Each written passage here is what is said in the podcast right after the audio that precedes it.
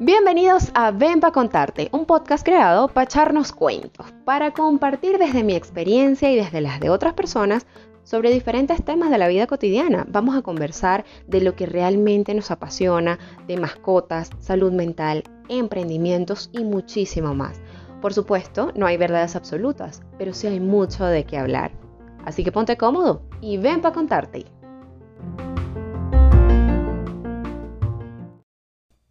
En el episodio anterior de Ven para contarte, les comenté un poco sobre lo mejor de ser migrante, esas cosas que me han dado mucha satisfacción y que han sido la parte buena de todo este proceso. Pero como todo en la vida, hay cosas buenas y cosas no tan buenas. Así que ven para contarte lo peor de ser migrante.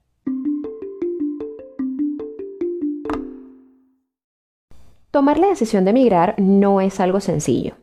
Requiere pensarlo muy muy bien, ahorrar y luego poner manos a la obra para emprender ese viaje que tanto anhelas. En mi caso, mi plan al principio era otro, viajar a Argentina. Sin embargo, yo no contaba con el presupuesto necesario para llegar hasta allá y estaba desesperada por salir de Venezuela. Entonces terminé decidiéndome por Bogotá como mi ciudad de destino, aunque prefería ir a Medellín y era mi segunda opción. Bogotá fue mi primera opción porque pensé que sería más sencillo estar aquí en lugar de llegar de una vez a Medellín. En el camino me he encontrado varios obstáculos y cosas no tan buenas. Estas son algunas de ellas. Tienes miedo constantemente. En mi caso yo sentía miedo a fracasar, miedo a que todos estos planes que yo tenía en mi mente, que había dibujado y que para mí eran perfectos, eh, no salieran como yo lo pensaba. Yo decía, nada, yo voy a llegar, voy a encontrar un lugar donde vivir, luego voy a empezar a entregar mi currículo por todos lados, voy a poder ejercer mi profesión porque eh, en Bogotá hay muchísimo campo para mi profesión que es el marketing digital. Y no fue así. Cuando yo empecé a ver que los días pasaban y pasaban y pasaban y no me llamaban de ningún lado, yo decía, Dios mío, esto no está bien, yo me voy a comer todo el presupuesto que tengo, luego qué voy a hacer, qué voy a hacer conmigo, qué voy a hacer con mi vida, voy a tener que devolverme y para mí devolverme a Venezuela era la mayor eh, muestra de fracaso a, a, lo que yo tenía planeado, ¿no? Y dije, bueno, si no, me voy a tener que ir a otro lado, pero no tengo dinero para irme a otro lado. Y siempre estaba en esa constante incertidumbre con la que no podía lidiar y aún hoy siento a veces cuando ya estoy como en un punto de quiebre en el que siento igual miedo. Sé que no me voy a devolver a Venezuela porque afortunadamente cuento con la estabilidad eh, económica como para seguir acá, pero siempre está como esa cosa, ese pensamiento de, de, de algo malo puede pasar, algo, algo malo puede hacer que te devuelvas a tu país y que estos planes que has venido llevando durante todo este tiempo queden paralizados, quién sabe hasta cuándo. Lo segundo, y es una realidad enorme, es que no siempre recibes apoyo. Sí es cierto que algunas personas les dicen a, a esta que está pensando en emigrar, eh, no, tranquilo, vente, yo te, puedo ayudar con el pasaje o yo te recibo, eh, te ayudo a buscar trabajo. Y resulta que cuando la persona se va a ese país, le dan la espalda, no le apoyan y termina haciendo malabares para hacer de, de toda su migración algo lo menos traumático posible y poder pues sortear toda la situación para seguir adelante. A mí no me pasó exactamente esto, pero yo sí venía con unas expectativas con respecto a la persona que me recibió o, personas con las que yo pensé que contaría eh, durante todo este proceso y no fue tan así.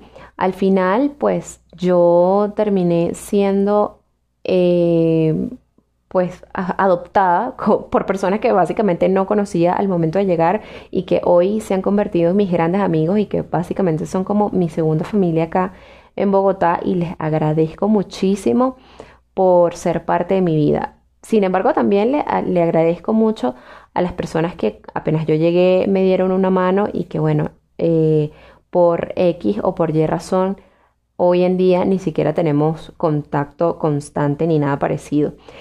Lo bueno es que yo desde el principio venía ya como con mi pensamiento de yo estoy sola, yo voy a poder con esto y puedo apoyarme en una u otra persona sin depender de ello, ¿no? Entonces, en ese momento pues no fue tan traumático eso de no contar al 100% con las personas que yo pensé que iba a contar. Número 3. Cuentas con un presupuesto finito. Cuando alguien decide emigrar, obviamente tiene que ahorrar muchísimo dependiendo del país al que se vaya para poder eh, tener como un colchón durante los primeros meses y así pues poder sobrevivir en ese país al que se va. Yo ahorré cerca de 300 o 400 dólares, en este momento ya no lo recuerdo, pero me sirvió como para vivir durante unos 2-3 meses y siempre tenía ese miedo de quedarme sin dinero, de que eh, tenía que correr para, para, buscar un trabajo, porque uno está como contrarreloj, es es una realidad inminente que te vas a quedar sin dinero en cualquier momento. Entonces tienes que ponerte las pilas para buscar un trabajo rápido, para buscar ingresos rápidos. Si no encuentras un trabajo formal, ingeniártelas y buscar algún oficio, algún trabajo freelance o lo que sea, pero no te puedes quedar dormido en los laureles, como dicen en Venezuela, porque tu presupuesto se puede acabar en cualquier momento. Cuarto, es mentira, pero mentira que reúnes en tres meses y te vuelves a Venezuela. Yo no sé a quién realmente se le dio esto. y no, no quiero generalizar, pero la verdad es poco probable que tú logres tener un trabajo apenas llegues a este país y reúnas los tres meses y te vayas a Venezuela a gozarte tu plata. O sea, yo estuve aquí intentando tener un trabajo formal 10 meses. No logré un trabajo formal sino después de 10 meses estando aquí y mientras tanto estuve haciendo turnos en una panadería, estuve vendiendo arepas, estuve haciendo trabajo freelance y con eso fue que yo pude sobrevivir durante todo ese tiempo acá en Colombia. Pero el tema de encontrar un trabajo formal es sumamente difícil en algunos casos eh, por lo menos acá en Colombia necesitas tener un aviso, necesitas tener un documento que avale tu legalidad migratoria dentro del país para poder optar por un cargo y ejercer tu carrera. Y em, también las personas que entran ilegales, eh, pues es difícil incluso tener un trabajo hasta en una panadería que no te piden mayor cantidad de papeles, pero por lo menos te exigen que seas legal. Obviamente sí hay lugares donde puedes trabajar de manera ilegal, son mal pagados, son, no, te ofrecen ningún tipo de garantía o de beneficios y pues eh, es realmente eh, duro el trabajo que se tiene que hacer allí para poder tener una buena remuneración. Entonces, eso de que, eh, ay no, yo reuní tres meses, me voy, no, aparte que aquí Em, el dinero se te va en un 2x3 nada más pagando arriendo y pagando servicios. Eh, entonces, si tú ganas un sueldo mínimo, es mentira que te va a alcanzar para ahorrar nada, así vivas muy, muy, muy ajustado.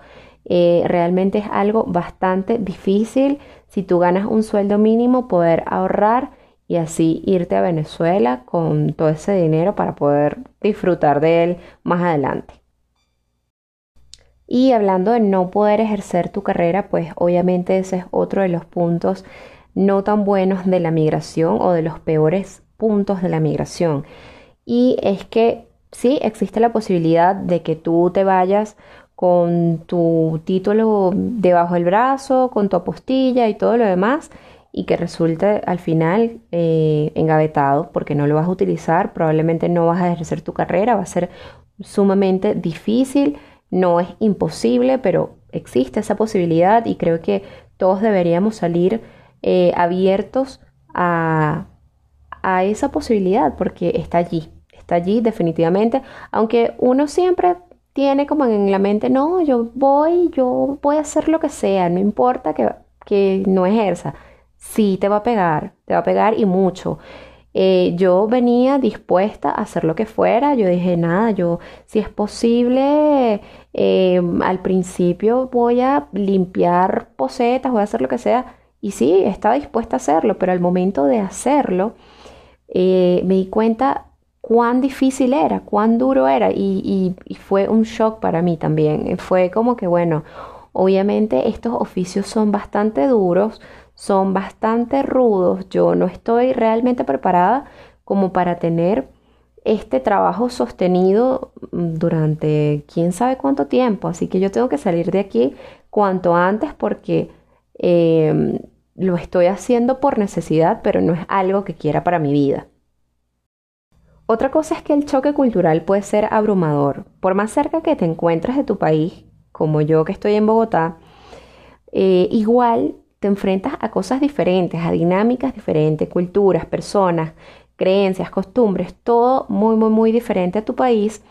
Y eh, esto yo lo vi eh, y lo viví cuando me tocó hacer uno de los turnos en la, en la panadería. Resulta que una señora me pidió un café y yo, pues, fui hasta la barra de café, se lo preparé y se lo llevé. Cuando llegué, eh, la señora casi me pega ese café por la cabeza, porque resulta que para lo que los venezolanos es un café, eh, que es simplemente un café negro, para los colombianos es un café con leche. Entonces la señora realmente me está pidiendo un café con leche, no un café negro. Pero aquí simplemente se les dice café. Y yo le llevé un café negro y la señora, bueno, nada, se convirtió en un ogro, me dijo que yo no sabía nada, que yo no la sabía atender, que ella necesitaba otra persona para que la atendiera y así fue. Yo busqué a otra persona para que la atendiera porque realmente esa señora no me quería ver ni la cara por haberle llevado un café. Entonces, este tipo de cosas que pueden ser mínimas para nosotros realmente hace una, diferencia enorme, una diferencia cultural enorme. Eh, y tienes que estar dispuesto a eso, tienes que estar dispuesto a malentendidos o a cosas que realmente tú no sepas de qué se tratan porque simplemente eres ajeno a todas esas cosas y eh, el choque cultural obviamente te va a pegar. Otra de las cosas, y creo que la peor de todas, es que te enfrentas con tu sombra. Emigrar para mí ha sido un proceso de redescubrimiento y de reconocimiento y entender que en mí también hay sombra, que forma parte de mí, que no se va a ir, que tengo que hacer las paces con todo eso, ha sido un proceso sumamente difícil y ha sido algo incluso doloroso entender que eh, soy una persona desconfiada, soy una persona insegura y que cada vez eh, puedo jugarme en contra cuando estoy en un momento que considero una crisis, eh, que incluso me ha llevado a, mm, a buscar ayuda de un profesional porque realmente había cosas que no me gustaban de mí, que que sacaban lo peor de mí que yo decía, no, esto, esto no soy yo, no lo quiero, no, no es esto lo que yo quiero para mí, me desconozco por completo y, y realmente entender que eso también era yo es lo que me ha ido eh, ayudando a hacer todo este proceso algo más llevadero. Y antes yo no lo veía porque yo estaba en mi zona de confort. Yo estaba en Venezuela, estaba bien, estaba estable, con un buen trabajo, con mi familia y estar aquí sola, buscando trabajo, sin tener algo eh, o digamos un cable a tierra o una base sólida al principio, eh, fue algo que, que me movió muchísimo y que sacó de mí lo peor en determinados momentos. Entonces siempre Siempre tienes que estar dispuesto a encontrar esa parte no tan buena de ti, a enfrentarla, a reconocerla y hacer las paces con eso para poder tener eh, un proceso lo más sano posible contigo. Y al final cuando te redescubres, te reconoces y cambias esas cosas no tan buenas de ti, entiendes todo tu potencial y todo lo bueno que puedes hacer, eh, pues para seguir adelante y seguir en esa búsqueda constante de, superación, de progreso y de felicidad. Otra cosa es que no tener estabilidad migratoria siempre es una posibilidad o incluso que ni siquiera puedas entrar al país que te va a eh, acoger o al que tú tienes pensado que te va a acoger. Cuando yo llegué a Colombia, a la frontera, mi mayor miedo era precisamente que me denegaran la entrada, que, que no me sellaran el, pasaporte, porque yo había escuchado de muchas personas que les preguntaban un montón de cosas, les preguntaban la dirección, la, casi que el grupo sanguíneo de la persona que los iba a recibir, y que si en alguna pregunta la persona fallaba, pues la devolvían y no le, no le firmaban o no le sellaban su pasaporte. Para mí ese era el mayor miedo. Yo me fui con una cartilla estudiada de para dónde iba, por qué me iba. Y al final eso fue más miedo que realidad, porque yo cuando llegué al punto de migración, eh, la persona que me atendió simplemente me preguntó, ¿para dónde vas? Eh, yo le dije, no, yo voy a Bogotá. ¿Por qué? Le expliqué por qué y listo, me dejó entrar. Eso fue todo, pero así como me pasó a mí, pueda que no le pase a, otra persona. Otras personas le preguntan muchas más cosas y las devuelven eh, y es un poco más complicado entrar al país. Y bueno, ya cuando estás dentro, eh, también podría pasar que eh, estés optando por una visita, la nieguen, que estés contando con que pasen, no sé, algún tipo de estatuto o de documento que permita tu legalización dentro del país y resulta que no es así, o si estás como turista y luego pides una prórroga te la pueden negar, eso es algo completamente posible y que por más duro que sea aceptarlo, pues tienes eh, que, que pensar en esa posibilidad. El noveno punto es que por no ser un nacional, no cuentas con algunos beneficios.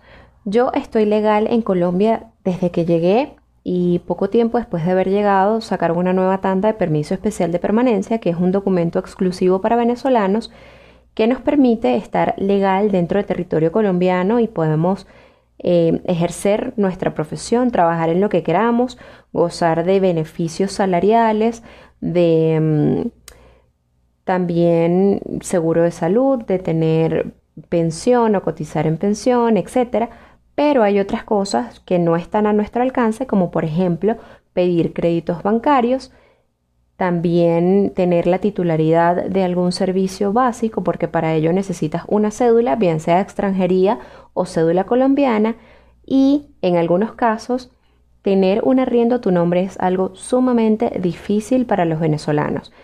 Sí, eh, el hecho de ser venezolanos nos juega en contra muchas veces porque algunos propietarios de, apartamentos o de casas no están dispuestos a darle cabida a un venezolano eh, debido a experiencias previas que fueron negativas y básicamente estamos rayados. Entonces, sí es un poco difícil acceder a este tipo de beneficios dentro del territorio colombiano.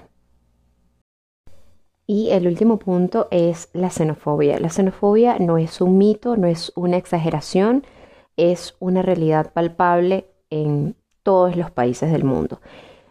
En el caso de Colombia, yo no he sido víctima de un ataque de xenofobia, pero sí he visto de cerca cómo algunas personas se expresan de manera agresiva o peyorativa hacia venezolanos. Recuerdo una vez que yo estaba en el Transmilenio y también estaba un señor que ya mayor, y entraba en años ya, yo creería que unos 60, 70 años, y estaba claramente borracho. Entonces este señor empezó a pegar gritos que los venezolanos, que no sé qué, que ellos no deberían estar en Colombia, y empezó a decir una cantidad de cosas horribles que era un discurso de odio total.